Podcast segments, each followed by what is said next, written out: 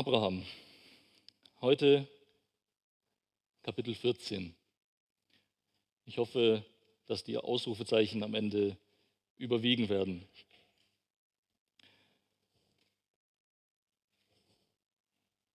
Immer wieder bringe ich dieses Bild, um euch meine Motivation zu zeigen, um euch das zu zeigen, was jedes Mal, wenn ich mich vorbereite, äh, Wirklichkeit wird in meinem Leben und was mein Anspruch ist, dass es auch Wirklichkeit wird in eurem Leben. Brannte nicht unser Herz in uns, wie er auf dem Weg zu uns redete und wie er uns die Schriften öffnete.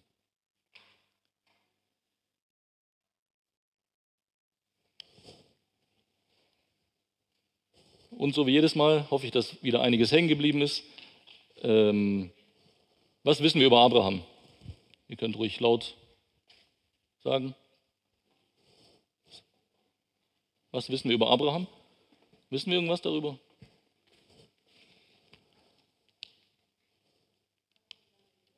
Bitte? Aus dem Lande Ur, ja, Land oder Stadt, je nachdem. Es kann beides sein, ja. Ha? Er war in Heide, genau. Wisst ihr, warum ich das mache? Ich mache das nicht, um euch zu blamieren oder um mich zu blamieren oder so. Ich will, dass ihr aufwacht. Es hilft zum Aufwachen. Was gibt's noch? Was wissen wir noch? Einer der Urväter.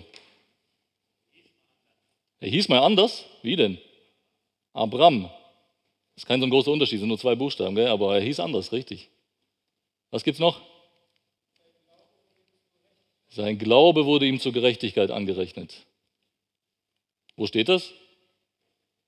Im Neuen oder im Alten Testament? Schon im Alten, gell? Okay. Was gibt's noch? Jesus war sein Nachkomme. Was noch? Bitte sein. Okay. Einen früh verstorbenen Bruder, Schwester bin ich mir nicht ganz sicher, aber Bruder ja, gebe ich dir recht. Noch was?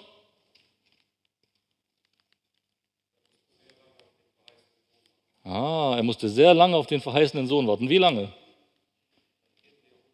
Ein Vierteljahrhundert musste er warten, aber insgesamt hat er 100 Jahre gewartet, ja? Okay, als kleiner Junge hat er wahrscheinlich nicht auf den Nachkommen gewartet, aber insgesamt hat es 100 Jahre gedauert, bis der versprochene Sohn geboren wurde. Wie hieß der versprochene Sohn? Isaac. Gut. Was wissen wir über seinen Lebensstil? Lebt er in Häusern oder in Zelten? Hat es eine Bedeutung oder nicht? Er wird erwähnt in Hebräer 11 als einer der Glaubenshelden. Er wird genannt Freund Gottes, Vater des Glaubens. Er wurde gerechtfertigt aus Glauben, nicht aus Werken. Aus Glauben und Werken. Äh, was ist das Krasseste, was Abraham jemals gemacht hat? Und wer von euch wäre bereit, das zu machen?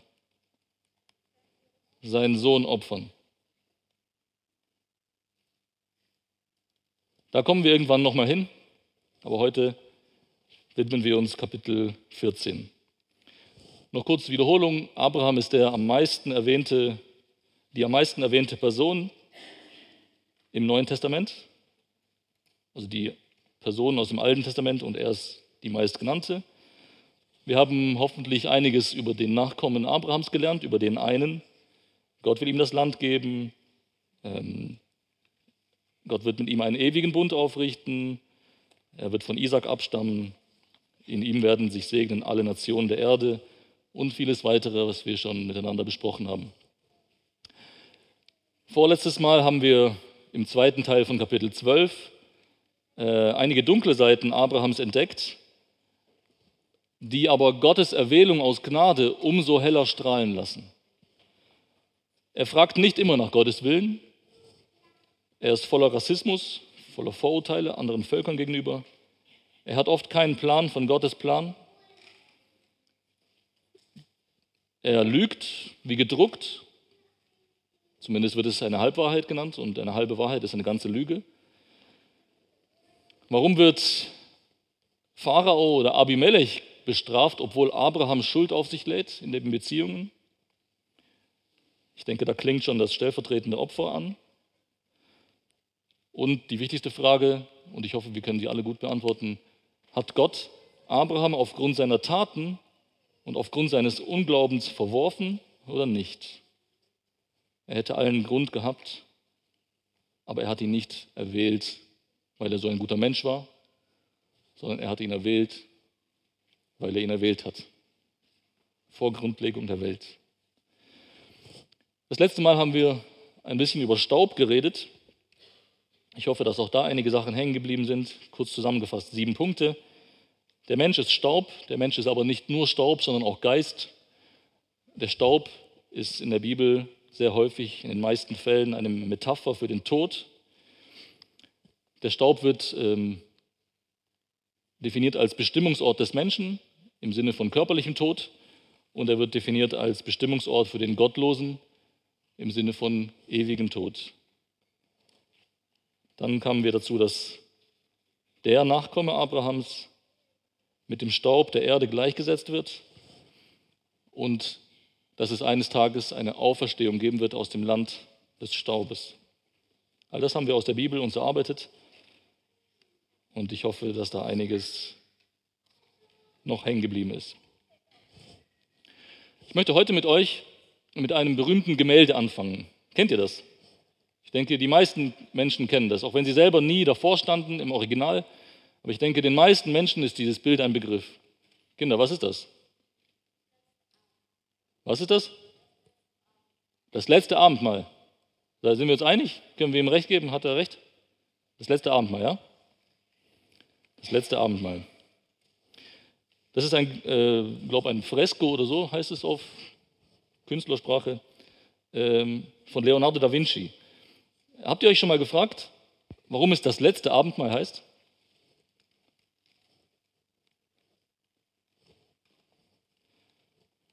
Ist euch schon mal aufgefallen, dass es gar keinen Sinn macht? Weil es muss entweder das letzte Passamal heißen oder das erste Abendmahl. Versteht ihr, was ich meine? Es ist ja nicht das letzte Abendmahl, wir werden heute auch wieder Abendmahl haben. In einem gewissen Sinne ist es natürlich richtig, aber ich will ein bisschen zum Nachdenken anregen. Also eigentlich müsste es das erste Abendmahl heißen, weil mit, diesem, mit dieser Begebenheit etwas Neues begonnen hat. Aber sogar, ob es das erste Abendmahl ist, darüber können wir uns auch, ähm, auch das ist fraglich. War es wirklich das erste Abendmahl? Und gerne möchte ich mit euch zusammen dieser Frage auf den Grund gehen und mit euch dazu wieder zu Abraham zurückkehren. Dazu lesen wir den Text aus 1. Mose Kapitel 14 ab Vers 1 bis 24.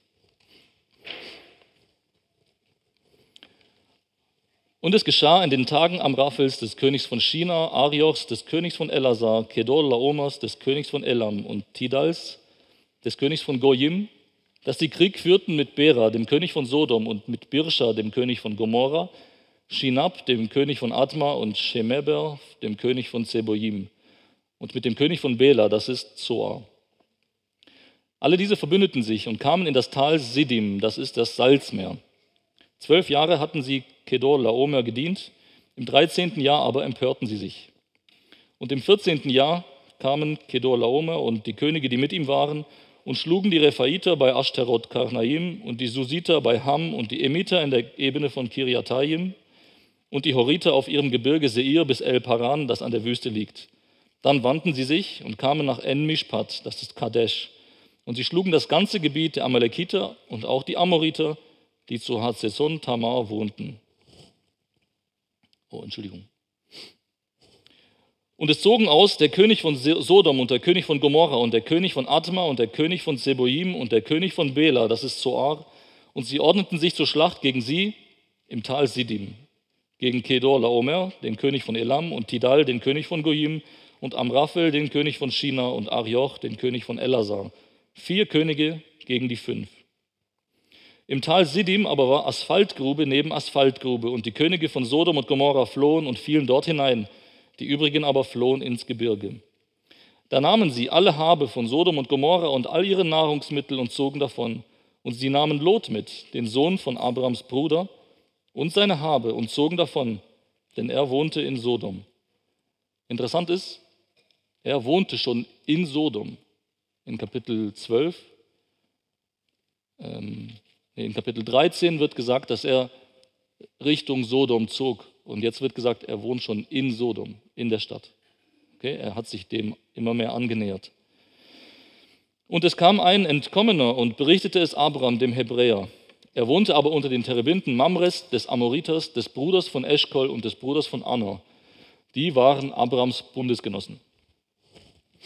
Und als Abraham hörte, dass sein Bruder gefangen weggeführt war, ließ er seine bewährten Männer, die in seinem Haus geborenen Sklaven, ausrückten, 318 Mann, und jagte ihnen nach bis nach Dan. Und nachts teilte er sich und fiel über sie her, er und seine Knechte, und schlug sie und jagte ihnen nach bis nach Hoba, das links von Damaskus liegt.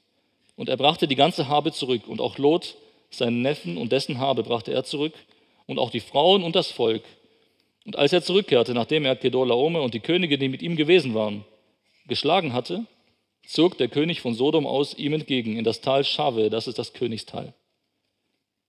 Und Melchisedek, König von Salem, brachte Brot und Wein heraus, und er war Priester Gottes des Höchsten. Und er segnete ihn und sprach, Gesegnet sei Abraham von Gott, dem Höchsten, der Himmel und Erde geschaffen hat. Und gesegnet sei Gott, der Höchste, der deinen Bedränger in deine Hand ausgeliefert hat. Und Abraham gab ihm den Zehnten von allem. Und der König von Sodom sagte zu Abraham, Gib mir die Seelen, die Habe aber nimm für dich. Da sagte Abraham zum König von Sodom, ich hebe meine Hand auf zu dem Herrn, zu Gott dem Höchsten, der Himmel und Erde geschaffen hat, wenn ich vom Faden bis zum Schuhriemen, ja wenn ich irgendetwas nehme von dem, was dein ist. Damit du später nicht sagst, ich habe Abraham reich gemacht. Nichts für mich, nur was die Knechte verzehrt haben und der Anteil der Männer, die mit mir gezogen sind, Anna, Eschkol und Mamre, die sollen ihren Anteil nehmen.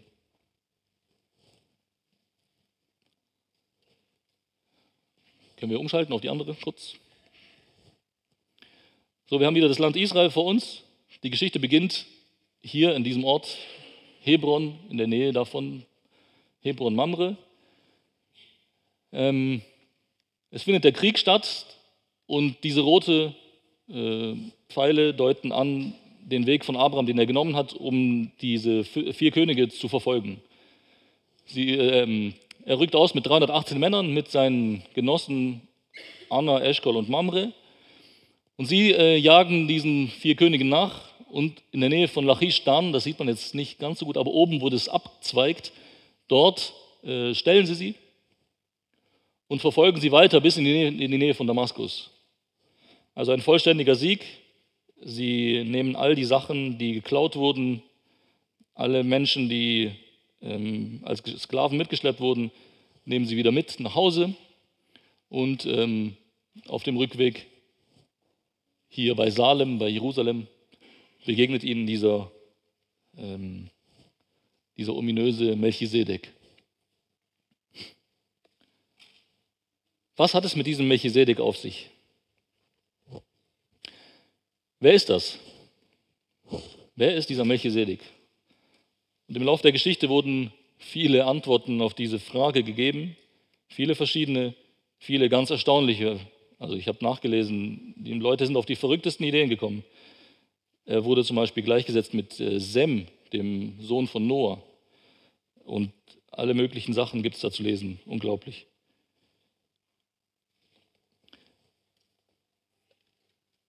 Klar ist auf jeden Fall, dass dieser Melchisedek eine entscheidende Rolle spielt bei einem Wendepunkt in Abrahams Leben. Abraham beginnt nämlich aufgrund des Segens von Melchisedek. Melchisedek segnet ihn und Abrahams direkte Reaktion darauf ist, da kommen wir gleich hin, er beginnt nämlich langsam zu verstehen, woher sein Reichtum kommt. Nicht, weil er so schlau ist, nicht, weil er seine Frau so oft verkauft oder was auch immer, sondern er versteht, woher kommt sein Reichtum. Und dieses scheinbar großzügige Angebot vom König von Sodom Er kann alles behalten. Hauptsache, die Leute möchte er zurückhaben.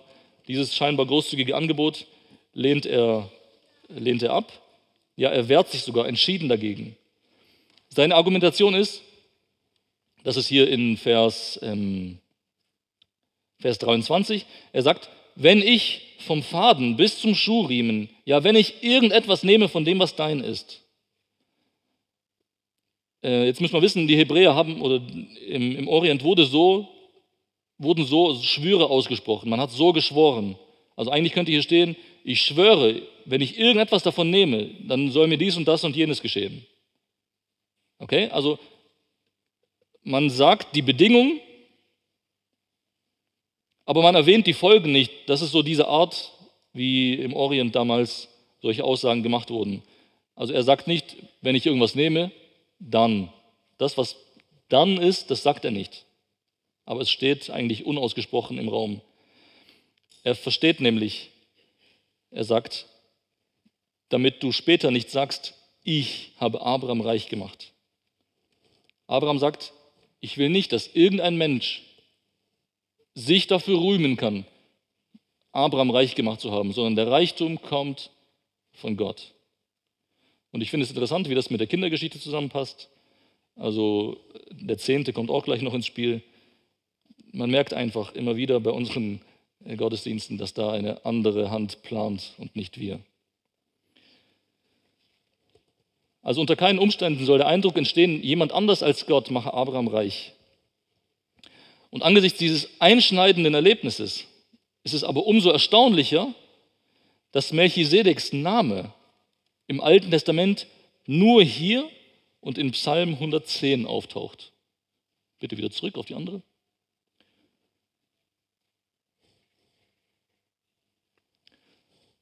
Im Psalm 110, Vers 4 steht nämlich, geschworen hat der Herr und es wird ihn nicht gereuen. Der Psalm ist von David geschrieben worden übrigens.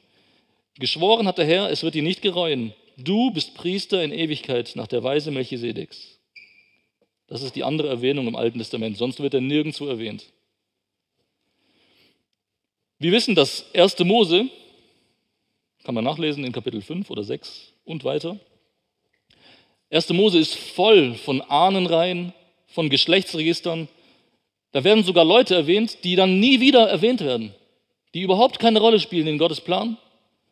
All sie, all die werden, das ist voll davon. 1. Mose ist voll von irgendwelchen Leuten mit irgendwelchen Namen, die aber keine Rolle spielen. Und deswegen ist es noch erstaunlicher, dass hier im Fall von Melchisedek werden weder seine Vorfahren erwähnt, noch seine Nachkommen. Er, er taucht einfach unvermittelt aus dem Dunkel der Geschichte auf und genau so verschwindet er nach dieser bedeutungsvollen Szene, verschwindet er wieder. Wer also ist dieser Melchisedek? Ich bin dankbar, dass wir nicht nur auf dem Alten Testament bauen müssen, sondern dass wir auch das Neue Testament haben. Das Neue Testament, das so manche rätselhafte Stelle ausleuchtet. Der Hebräerbrief ist im Neuen Testament das einzige Buch, das den Namen Melchisedek erwähnt. Also im Neuen Testament kommt er auch nur im Hebräerbrief vor, dafür da aber direkt in acht verschiedenen Versen. Und der Autor des Hebräerbriefs benutzt an diesen Stellen Psalm 110, Vers 4 für seine Argumentation. Im Hebräerbrief, äh, Kapitel 7, könnt ihr gerne aufschlagen und mitverfolgen, damit ihr seht, dass ich hier nicht irgendetwas erzähle. Im Hebräerbrief, ähm, Kapitel 7, von 1 bis 4, erfahren wir endlich ein paar Dinge über diesen mysteriösen Melchisedek. Es werden ganz erstaunliche Aussagen über ihn gemacht. Und zwar, sein Name wird übersetzt ähm, König der Gerechtigkeit. Die Stadt, über die er herrschte, war Jerusalem, was mit Salem abgekürzt wird und daher wird sein Titel König von Salem wird übersetzt mit oder wiedergegeben als König des Friedens. Salem, Shalom, also Shalom kennt ihr bestimmt dieses Wort, das steckt da drin, König des Friedens. Er hat keinen menschlichen Vater, er hat keine menschliche Mutter. Er hat kein Geschlechtsregister, das heißt, er hat keine Abstammung. Er hat keinen Anfang der Tage. Er hat genauso wenig Ende des Lebens. Er gleicht dem Sohn Gottes und er bleibt Priester für immer.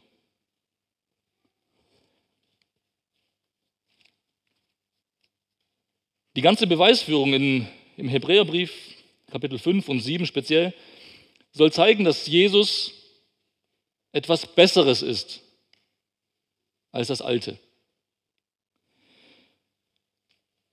Und speziell Kapitel 5 und 7 sollen zeigen, dass Jesus der bessere hohe Priester ist im Vergleich zu Aaron. Jesus der bessere hohe Priester. Deswegen wird Psalm 110, Vers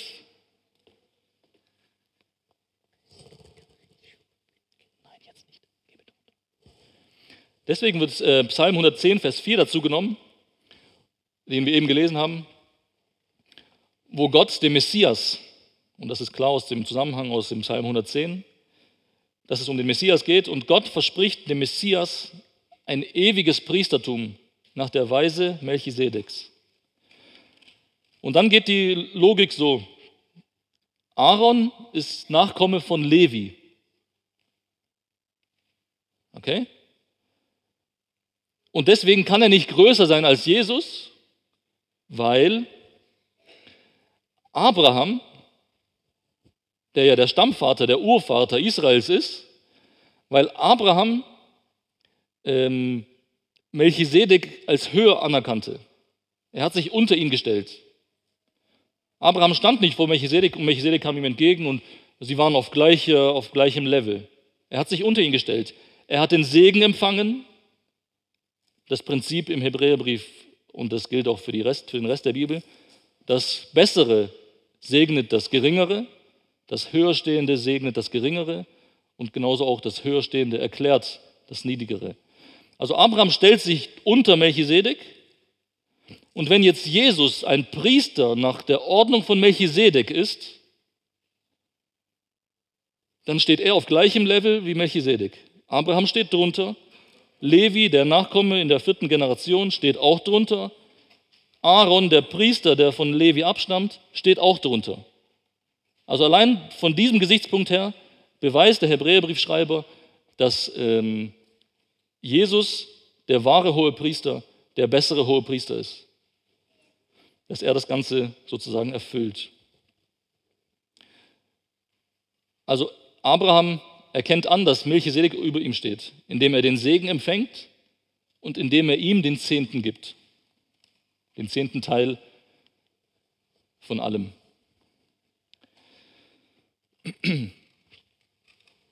Wenn deswegen Gott seinem Messias ein Priestertum nach der Weise Melchisedeks verspricht, ist es sonnenklar, es wird ein ewiges, ein unvergängliches und deswegen ein besseres Priestertum sein als das von Aaron. Aaron starb, seine Söhne starben, dessen Söhne starben, deren Söhne starben. Es wurde immer wieder ein neuer Hohepriester gebraucht. Das aaronitische Priestertum ist deswegen nur ein Schatten für den wahren Priester, für unseren Jesus. Und wenn wir Hebräer 9 dazu nehmen, für unseren Jesus, der gemäß Hebräer 9 mit seinem eigenen Blut ins Heiligtum gegangen ist, in das wahre Heiligtum, das vollkommene Opfer gebracht hat und mit seinem Leben bezahlt hat für unsere Erlösung.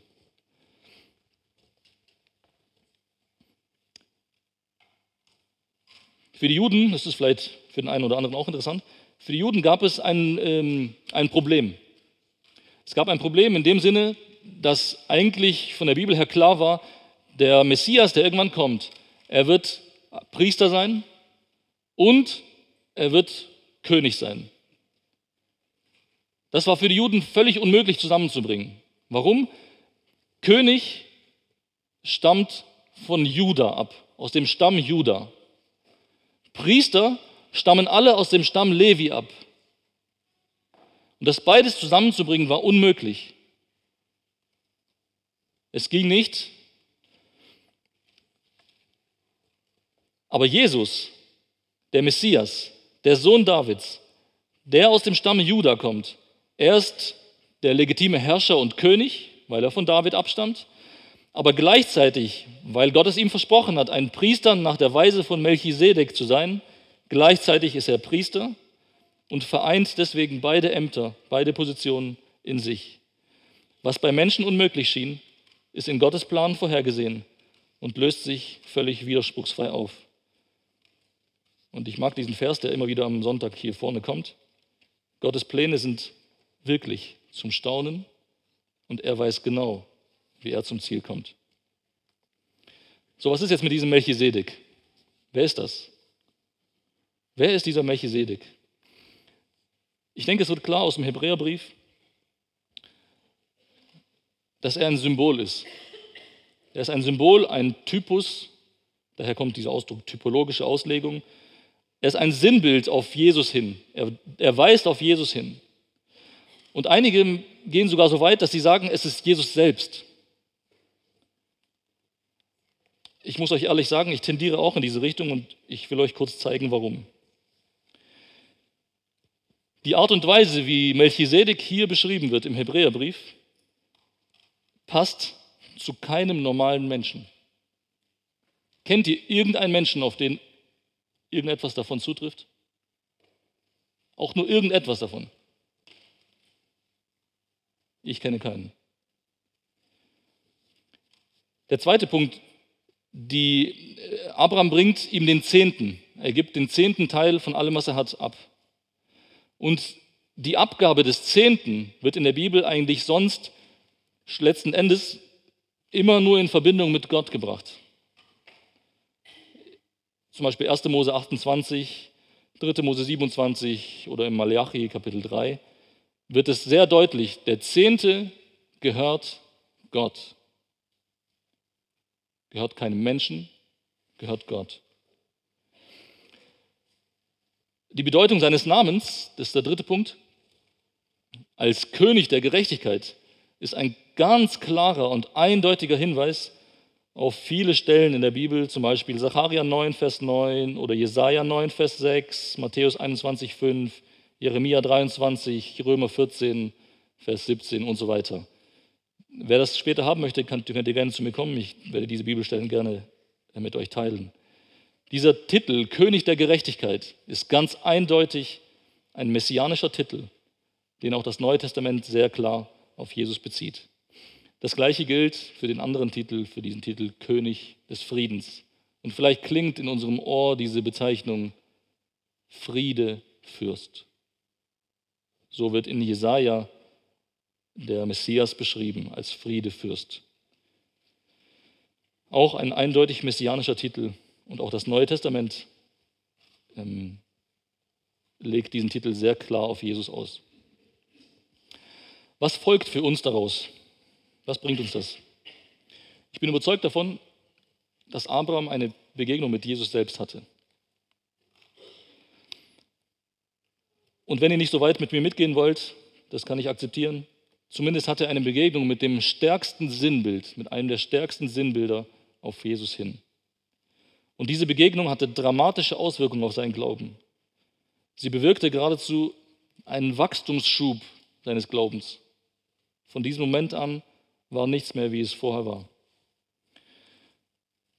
Zum Schluss möchte ich mit euch noch eine Schleife drehen und genauer hinschauen auf diese drei entscheidenden Verse im ersten Mose, in denen diese Begegnung beschrieben wird. Ich hoffe, wir werden verstehen, was genau hat eigentlich die Stärkung von Abrahams Glauben bewirkt.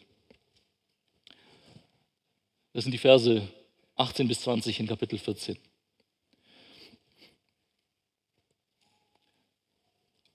Und Melchisedek, König von Salem, brachte Brot und Wein heraus, und er war Priester Gottes des Höchsten.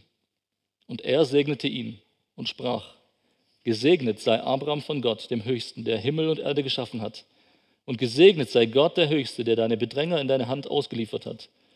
Und Abraham gab ihm den Zehnten von allem. Selbst jüdische, nicht christliche Kommentar äh, Kommentatoren sind sich einig, dass die Stärkung von Abraham durch Brot und Wein passiert ist.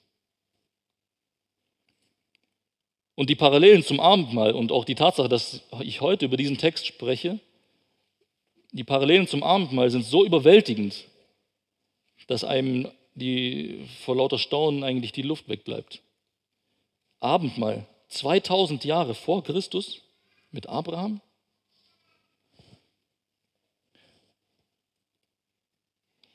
Zum Abschluss und zur Überleitung zum Abendmahl noch ein paar Gedanken.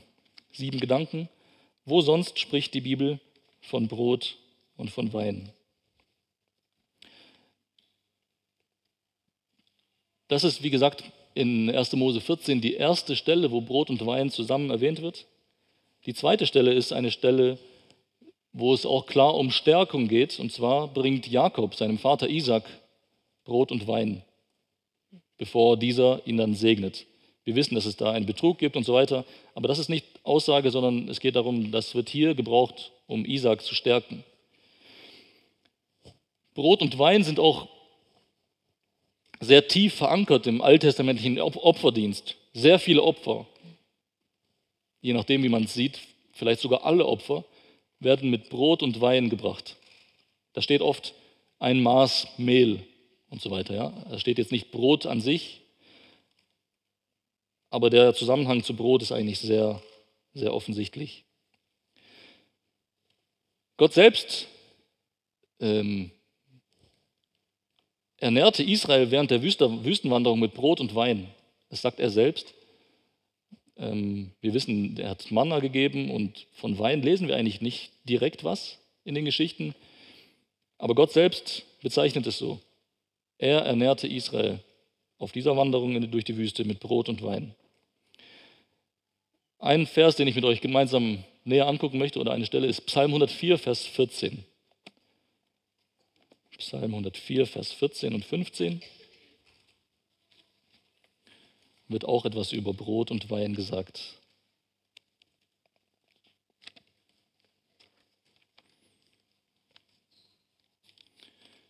Psalm 104, Vers 14 und 15. Es geht um Gott. Gott wird gelobt in diesem Lied. Äh, das heißt, einer dieser Psalmen, der anfängt mit Lobe den Herrn, meine Seele. Und dann wird in Vers 14 über Gott gesagt, der Gras hervorsprossen lässt für das Vieh und Pflanzen zum Dienst des Menschen, damit er Brot hervorbringe aus der Erde und Wein, der des Menschen Herz erfreut, damit er das Angesicht glänzend mache vom Öl und Brot des Menschen Herz stärke. Also die Bibel sagt, dass Gott Brot und Wein gibt, um das Herz der Menschen zu stärken und um das Herz des Menschen zu erfreuen. Und das ist nicht genug. In, ähm, Im Prediger, Kapitel 9, Vers 7, auch diese Stelle können wir gerne gemeinsam anschauen. Prediger 9, Vers 7 fordert Gott sogar auf zum Genuss von Brot und Wein. Prediger 9, Vers 7 sagt Salomo, Geh hin, iss dein Brot mit Freude und trink deinen Wein mit frohem Herzen. Denn längst hat Gott Wohlgefallen an deinem Tun.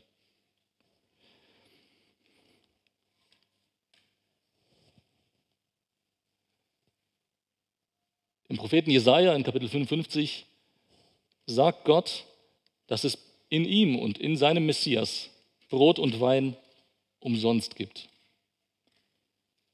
Umsonst. Auch das ein sehr klarer Hinweis auf das Abendmahl, auf das, wie das Abendmahl eingesetzt wurde. Und der siebte und letzte Punkt, und damit schließe ich, Brot und Wein erfüllt sich schlussendlich im Tod Jesu. Er gibt sein Leben. Er stirbt für uns. Er opfert sich. Und damit gibt er uns Brot und Wein. Er sagt nämlich in den drei Stellen, die da aufgezeichnet sind, das ist mein Leib, der für euch gebrochen wird. Und beim Wein sagt er, das ist mein Blut, das vergossen wird für viele.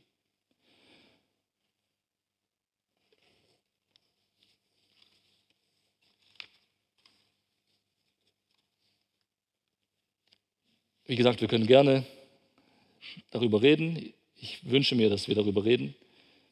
Vielleicht nicht direkt mit mir, aber untereinander. Diskutieren, ins Gespräch kommen. War das das erste Abendmahl bei Abraham oder nicht? War es das erste Abendmahl? Und selbst wenn nicht, dass wir es schätzen, was Jesus für uns gemacht hat. Ich bin überzeugt, es begann bei Abraham schon.